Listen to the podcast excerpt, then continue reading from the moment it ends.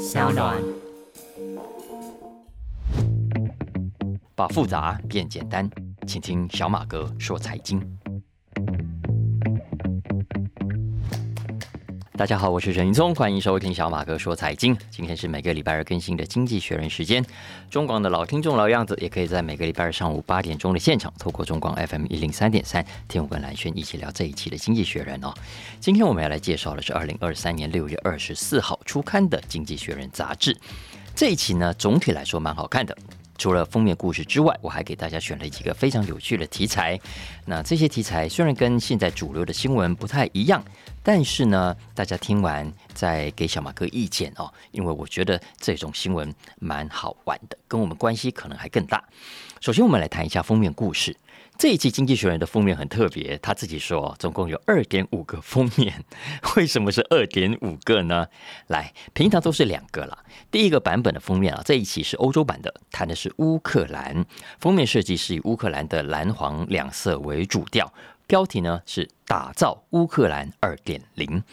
那欧洲版之外，全世界其他地区的版本，包括亚洲、美国和英国自己，都是另外一个封面故事啊，谈的是现在纠缠不去的通膨问题。封面上呢是一根融化中啊，然后很粘手的冰棒，所以大家可以想象一下，在大热天吃冰棒，然后一边吃一边滴，是不是很狼狈啊？对，这个封面的意象啊，就象征着接下来的通膨问题会让全球的经济，会让我们的企业。让我们的投资者手忙脚乱。那为什么会说是二点五个呢？多出来这零点五个封面又是什么意思呢？我也是看了它的说明才知道啊。原来呢，是因为英国版的封面做了一点小小改动，他把一块钱美金，就是我们在台湾看到是一块钱美金这个版本，但是在英国版的呢，换成了一个五块钱英镑的封面，所以他说算半个啊，所以总共加起来是二点五个封面。那今天小马哥说财经就先不介绍欧洲版乌克兰这个题目了。一来这个题目我在蓝轩时间有谈过，大家有兴趣可以去听。那二来呢，主要是还是因为我觉得这个封面故事没有赶上周末最新的变化，他没有谈到瓦格纳所发动的这个前后三十六个小时的兵变。所以我猜想，很可能下一期《经济学人》会有比较大篇幅的报道来追踪这个最新的变化。所以呢，我们等下个礼拜再一起来谈，好不好？那因为今年以来，包括这一期在内，已经是《经济学人》第三次把乌克兰放到封面故事来。我相信一定还会有第四次啊！所以我们看看下个礼拜再说。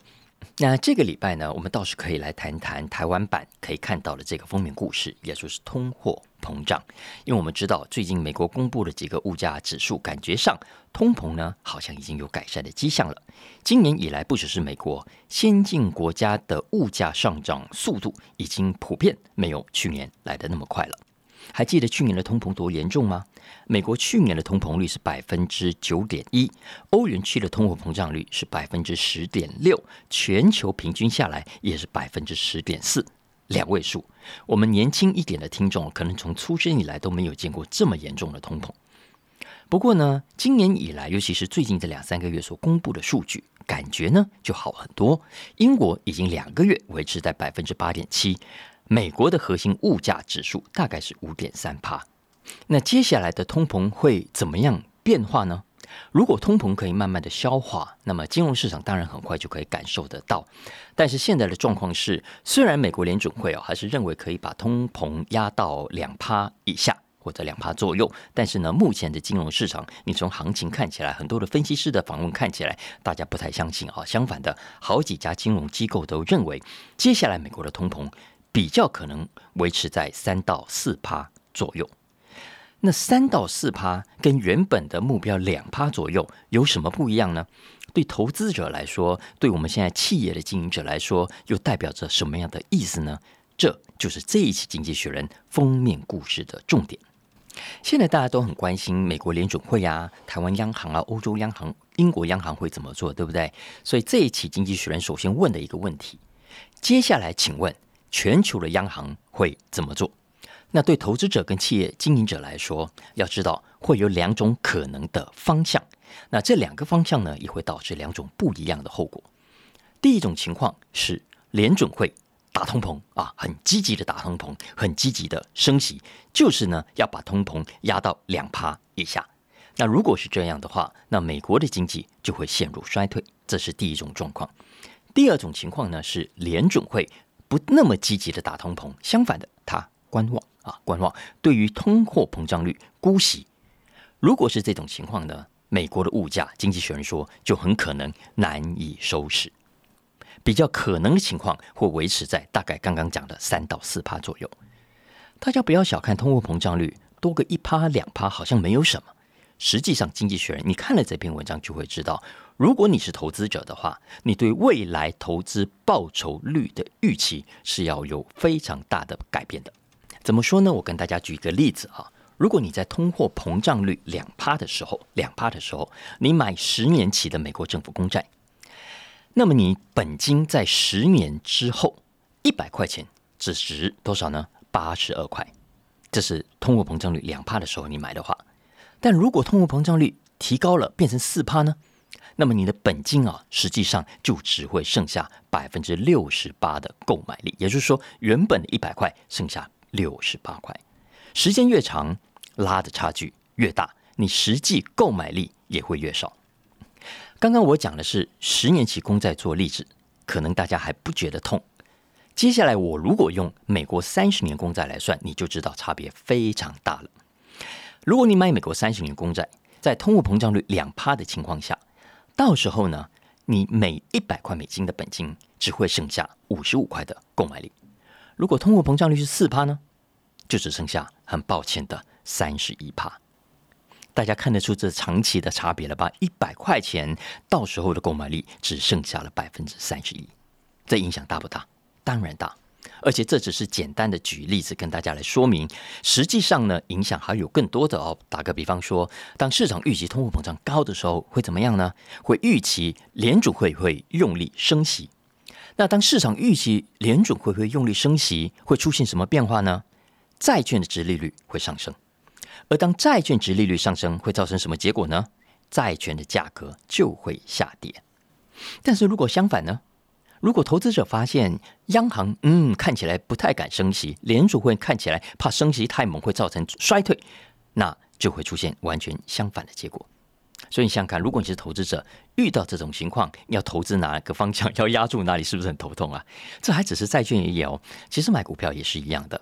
当然，在通货膨胀的时代，给大家一个基本的观念啊，买股票的确是相对安全的，因为理论上啊，股价的高低取决于获利的高低，对吧？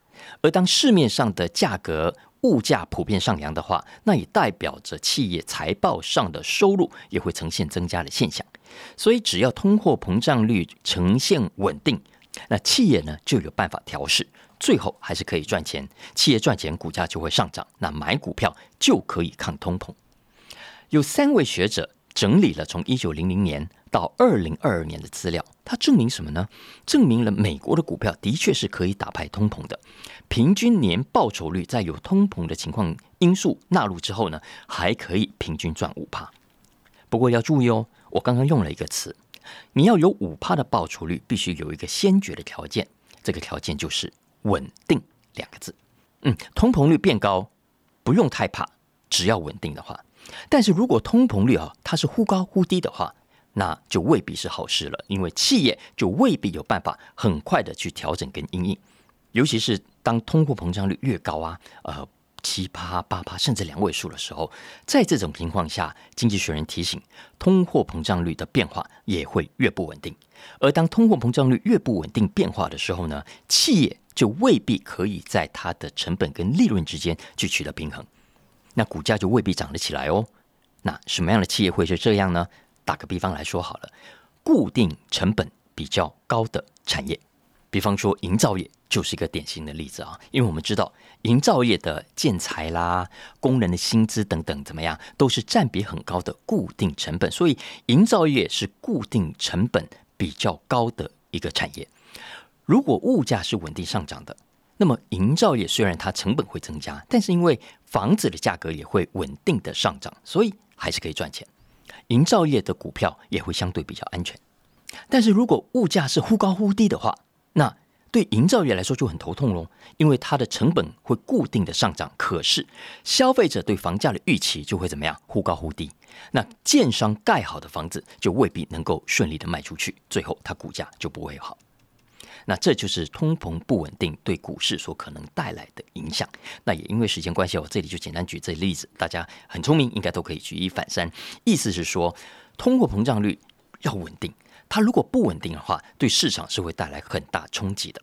那经济学人这一期就是提醒全球的央行总裁啊，那打通膨你当然是要付出代价的，可是你不要忘了，如果你动作太慢的话，你让通膨率飙得太高的话。到时候你要付出的代价也越大，所以啊，千万不要等情况失控了再来挽回，而是应该更积极的迎战，该打就打。那这是这一期的封面故事。接下来，小马哥来谈谈几个比较生活也更有趣的财经新闻啊，这些都是小马哥最爱的财经新闻类型啊。首先，我们来看看瑞典啊。讲到瑞典，我常常觉得我们的财经媒体对北欧这些国家太亏欠了。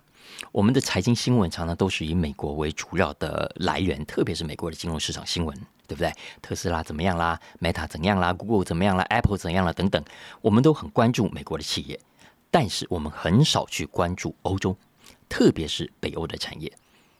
我觉得这真的是很可惜的啊！因为北欧不管是芬兰啦、丹麦啦，或者瑞典，台湾好像就只是关心他们的教育有没有？其实也只是表面上关心，实际上做法一部分是另外一套哦。但那是另外一回事。小马哥一直觉得，在经济上，北欧也同样值得台湾来借鉴。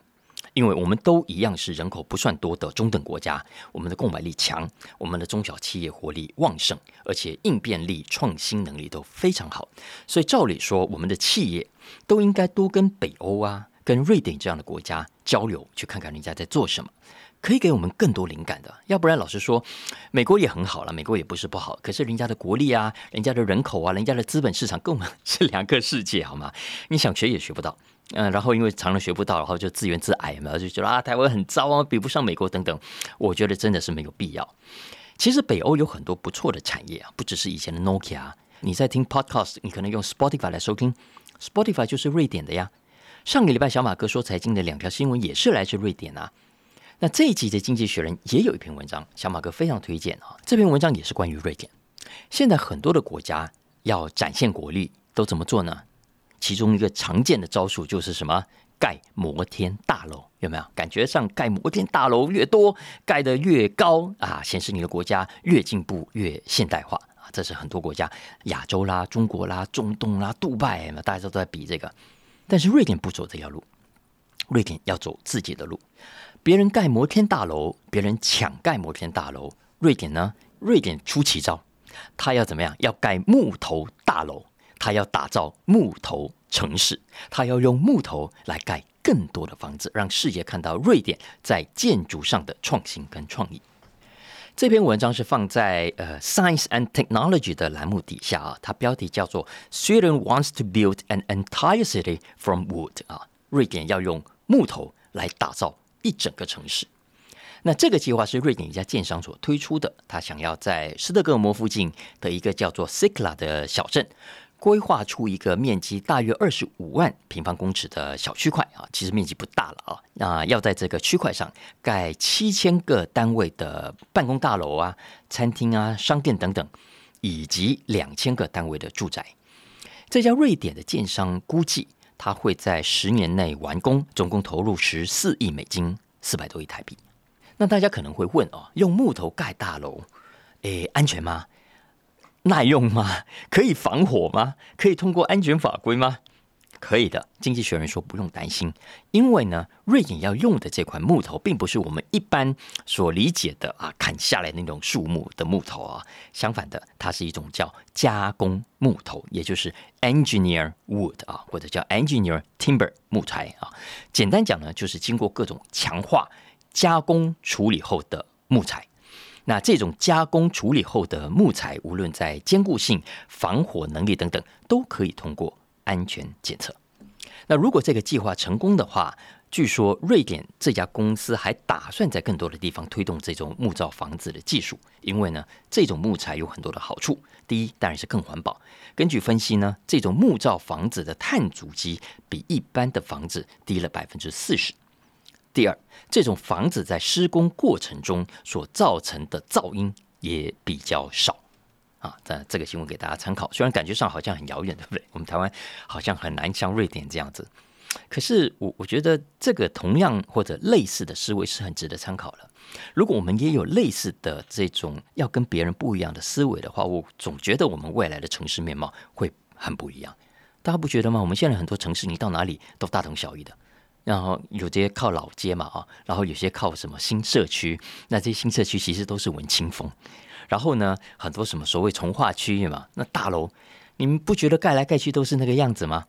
我觉得了啊，今天如果你是新北市长啦，诶，台中市长啦，台南市长，你听听这个小马哥说财经，然后你去找瑞典的这些新闻来看，北欧的这些新闻来看，也许将来你在规划城市的时候，你可以有多一点想法放在在地的特色了，呃，去多鼓励一下采用新科技啦，我们台湾独有的新建材啦等等，也许我们的都市景观就会开始改变，也许一整个新的产业就会因此。被带动起来，来讲到改变。接下来我们聊另外一个题目啊，这是一个关于衰退中的老产业里头的老企业怎么样转型的商业个案的 case study。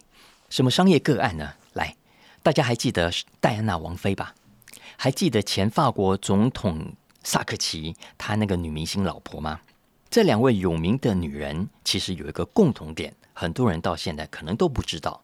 这个共同点就是，他们都去念过一种学校，叫做熟女精修学校。熟女就是培养熟女的学校啊。这个英文叫做 finishing school。finishing 就是那个结束那个 finish 啊，finishing school。finishing school 是欧洲十九世纪的产物啊。那为了让年轻的女生可以嫁入豪门，那这种学校呢，就专门教导女生各种贵族生活的细节。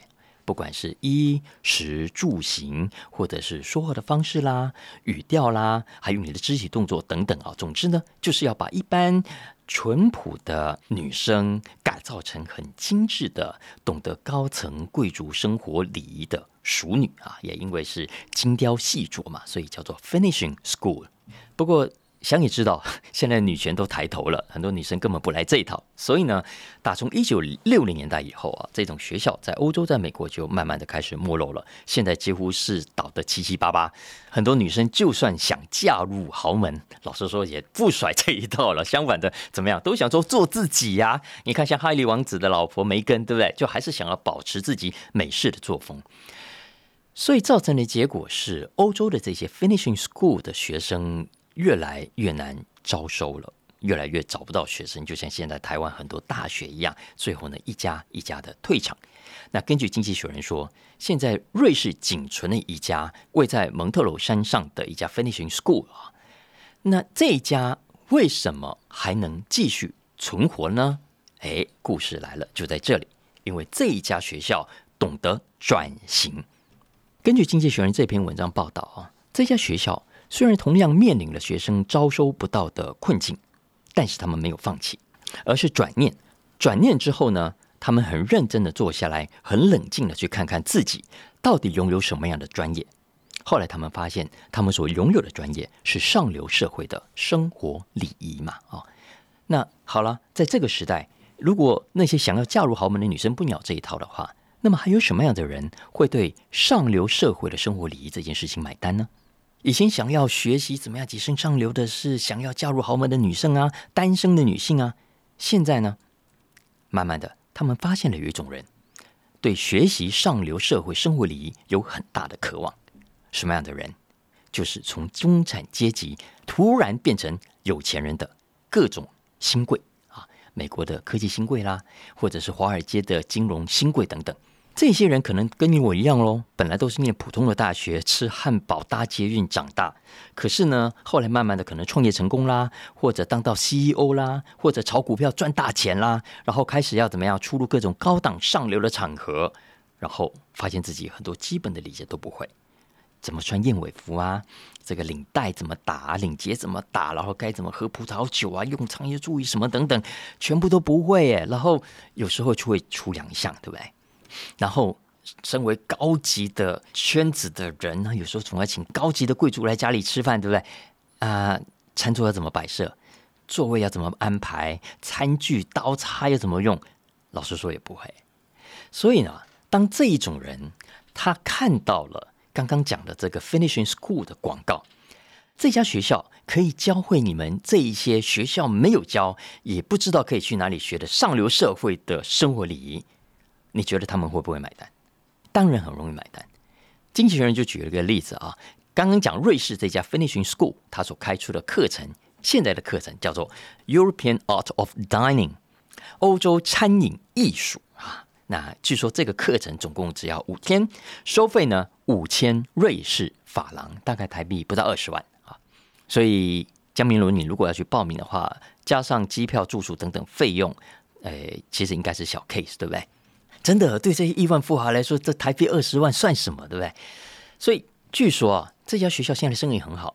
经济学人引述这家 Finishing School 的负责人的话说，他们现在可能不能再叫 Finishing School 了，应该要改叫 Starting School。以前呢是要帮单身的少女结束少女的生活，转变成贵妇。那现在相反的是 Starting School 是要帮 CEO。开始变成真正的上流社会人物，所以有这么一个故事啊。我是觉得未来如果这家学校真的很成功的话，那真的是一个很棒的转型 case study 的典范。你看，首先第一个，他们很正确的认识，找到自己的核心强项，对。再来第二个，他们很正确的根据这个核心强项去找到有需求的 target，有需求的对象。过去这种学校招收的是想要嫁入豪门的女生。你想想，他如果继续的用老脑袋去思考，一心想要找各种各样的女生来上他们的课，他不是死路一条吗？不，结果他们跳脱了传统的思考，他去找另外一群人，找一群 CEO，找一群男人来上这个过去女人所上的课。诶，你不觉得这个很大胆的跳出原本的框架吗？再来第三个，他们也很灵活的调整他们的商业模式。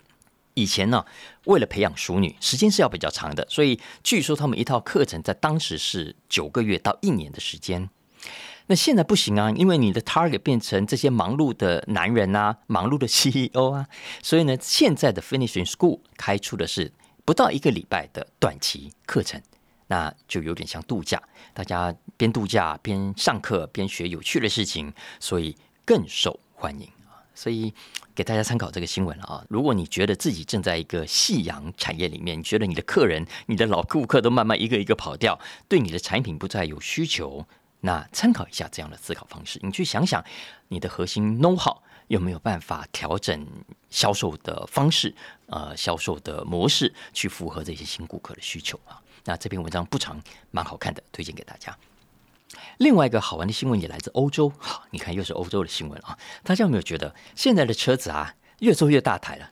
那天我儿子就跟我说：“爸爸，你看为什么 Mr. Bean 的 Mini 很小台？现在在路上看到 Mini 都这么大，都不可爱了。”所以，我这礼拜看到这篇文章啊，我就去念给他们听，因为这篇文章要讲的正好回答他的问题：为什么欧洲人过去开的小车现在越来越大台了？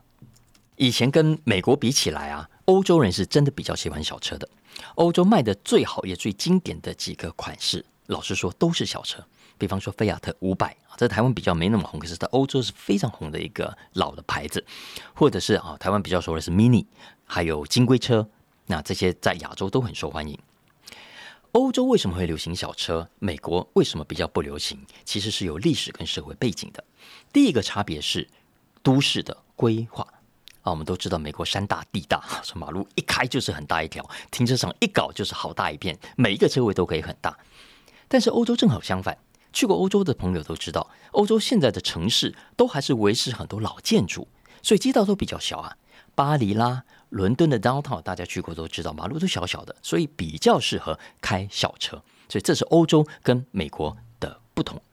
欧洲跟美国的另一个不同点是燃料税。因为欧洲没有石油嘛，所以他们能源税通常很高。买小车当然比买大车要来的划算。还有一个不同的地方是旅游的习惯。在美国，我们住美国的听众朋友就知道啊，大家出去长途旅行都怎么样？都喜欢自己开车啊。尤其是如果全家一起去，大包小包的小车哪里放得下？当然要大车，要修旅车才载得下嘛。可是呢，长期以来欧洲人出远门的话，通常喜欢搭火车或者是长途的游览车，所以他们对大车的需求过去呢也是非常小的。这就是为什么欧洲会有这么多可爱的小车的背景，因为大部分都是短程在城市里面穿梭，所以不太需要大车。但那是过去。经济学人这篇文章说啊，现在的欧洲人也跟美国越来越接近了，大家也一样喜欢开大车了。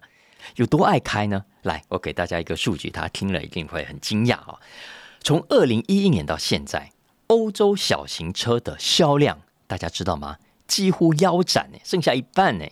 相反的，大型 SUV 修理车的销量暴增了三倍，很多小车的销量已经少到活不下去了。比方说，福特的 Fiesta 这款车过去在欧洲红了四五十年，可是很遗憾的，从这个月开始正式在欧洲停产了。还有福斯汽车的 Golf，听说也差不多快要在欧洲停产了。很多小车现在为了求生存，只好怎么样？只好跟着长大了。这就是为什么刚刚讲的 Mini 现在越变越大。经济学人说，Mini 最早在一九五九年推出的版本，跟现在大家所熟悉在二零零一年以后重新改款的版本比起来，新的版本的长度多了快要四分之一，重量呢重了快要一倍。难怪我儿子会说这么大还能叫 Mini 吗？而且不是只有刚刚讲的这种小型车变大哦。几乎所有的欧洲车款现在都撸来撸多价，营养越来越好。平均来说，经济学人说，过去这二十年来，欧洲车的重量大概加重了两百公斤。诶，两百公斤就相当于一台菲亚特五百的三分之一的重量了。所以这是欧洲车子现在很普遍的一个趋势啊。但老实说，这个趋势是相对很矛盾的。为什么？因为欧洲社会老实说，并不具备让车子变大的客观条件。第一，我们刚刚讲的马路，马路没变宽，没有啊，很多城市还是那个老样子。再来，第二个也是更重要的，请问你车子变大了，你家里的人口有变多吗？没有啊，又不是本来一个小孩，现在变成两个、三个小孩，你需要用更多的车、更大的车。正好相反，正好相反。一九五七年，一九五七年，也就是菲亚特五百这款小车上市的时候，欧洲的生育率啊是二点三。二点三，那是一九五七年。现在呢？现在只剩下一点三。也就是说，哎，你孩子越生越少哎，为什么你反而买更大的车？当然，虽然这是矛盾，可是实际上我们还是可以推估出各种可能的原因啊。比方说交通习惯的改变啦，等等。以前呢，一般的市区的移动，很多欧洲人都是开小车的。可是现在很多人都有环保观念了，都改成怎么样？要么骑脚踏车。要么滑板车或者是电动滑板车，所以呢，原本的小车的需求不见了，这是小车销量大幅减少的原因之一。然后，经济学人说，法规也改变了。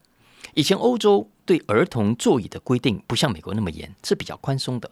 可是现在渐渐的，很多国家、很多城市也跟美国一样，变成了儿童一定要坐安全座椅哈。那这一来，小车就会怎么样？通常就会比较麻烦，大车还是比较方便。所以等等了哈，很原因很多，大家老实说都可以想象得到。不过小马克是觉得啦，这些虽然都是理由，但是都不是真正的原因。我觉得真正的原因，一个是虚荣心，一个是比较心。所谓虚荣心，我指的是大家都想要换大车啊，毕竟大车就象征着提升啊，象征着进步啊，象征着生活更好，要过更舒适的生活啊，有没有？其实我是觉得未必啊，大家可以冷心想一想。我自己呢，感受是很强烈的。我十几年前因为要带小孩，东西会比较多，说我真的换了一台比较大的车。可是我现在好想换小车哦，因为大车开起来真的不灵活啊。我觉得小车又好开又好停，所以大车不一定就是一种提升啊。老实说，有时候反而是一种负担，大家不觉得吗？还有就是比较轻。那个比较心倒不见得是消费者，而是车厂跟车厂之间的，你很难不相互比较的。你想想看，你隔壁的品牌，他把车子的空间加大了，价格不变，你敢不加大你的空间吗？你数字一列出来，你就差人家一截，你你要怎么样卖车了啊？所以既然别人变大了，我只好跟着加大。所以呢，整个产业的车子啊，就越做越大。其实我们放开来看，这是整个社会。的演变的自然趋势了啊，因为不只是只有汽车，房子不也是这样子吗？美国现在的房子也是越盖越大间，啊很多的社会学家也同样在质疑啊，你明明人口在减少，生的小孩越来越少，你干嘛房子啊反而越盖越大？这不是虚荣心跟比较心在作祟是什么呢？所以有这样一个趋势啊，大家可以参考一下啊。不过我是觉得啦，这个世界本来就是这样子，物极必反的啦。我觉得现在车子是大没有话说，房子是越来越大没话说。可是呢，我总觉得会有循环的一天啊。等到有一天车子大到不能再大，我就不相信还可以再大下去啊。然后我相信市场的主流一定会再倒过来的啊，一定会慢慢的有更多人变得比较喜欢小车子，变得比较喜欢小房子。真的，我真的相信这个趋势有一天会到来的。好了，以上就是我今天选的几篇《经济学人》的文章，其实还有很多篇哦。明天看有没有时间，我再再选一两篇来聊好了。OK，以上就是我们今天的《经济学人》特别集。那希望大家喜欢今天的话题，也希望可以对大家生活上有一些帮助啊。大家如果喜欢的话，也帮我定下订阅跟评分五星，分享给更多的亲朋好友，大家一起来收听。OK，大家如果任何相关的需求，也欢迎透过文字来讯息里面的粉砖跟连接，跟我们一起来互动。拜拜。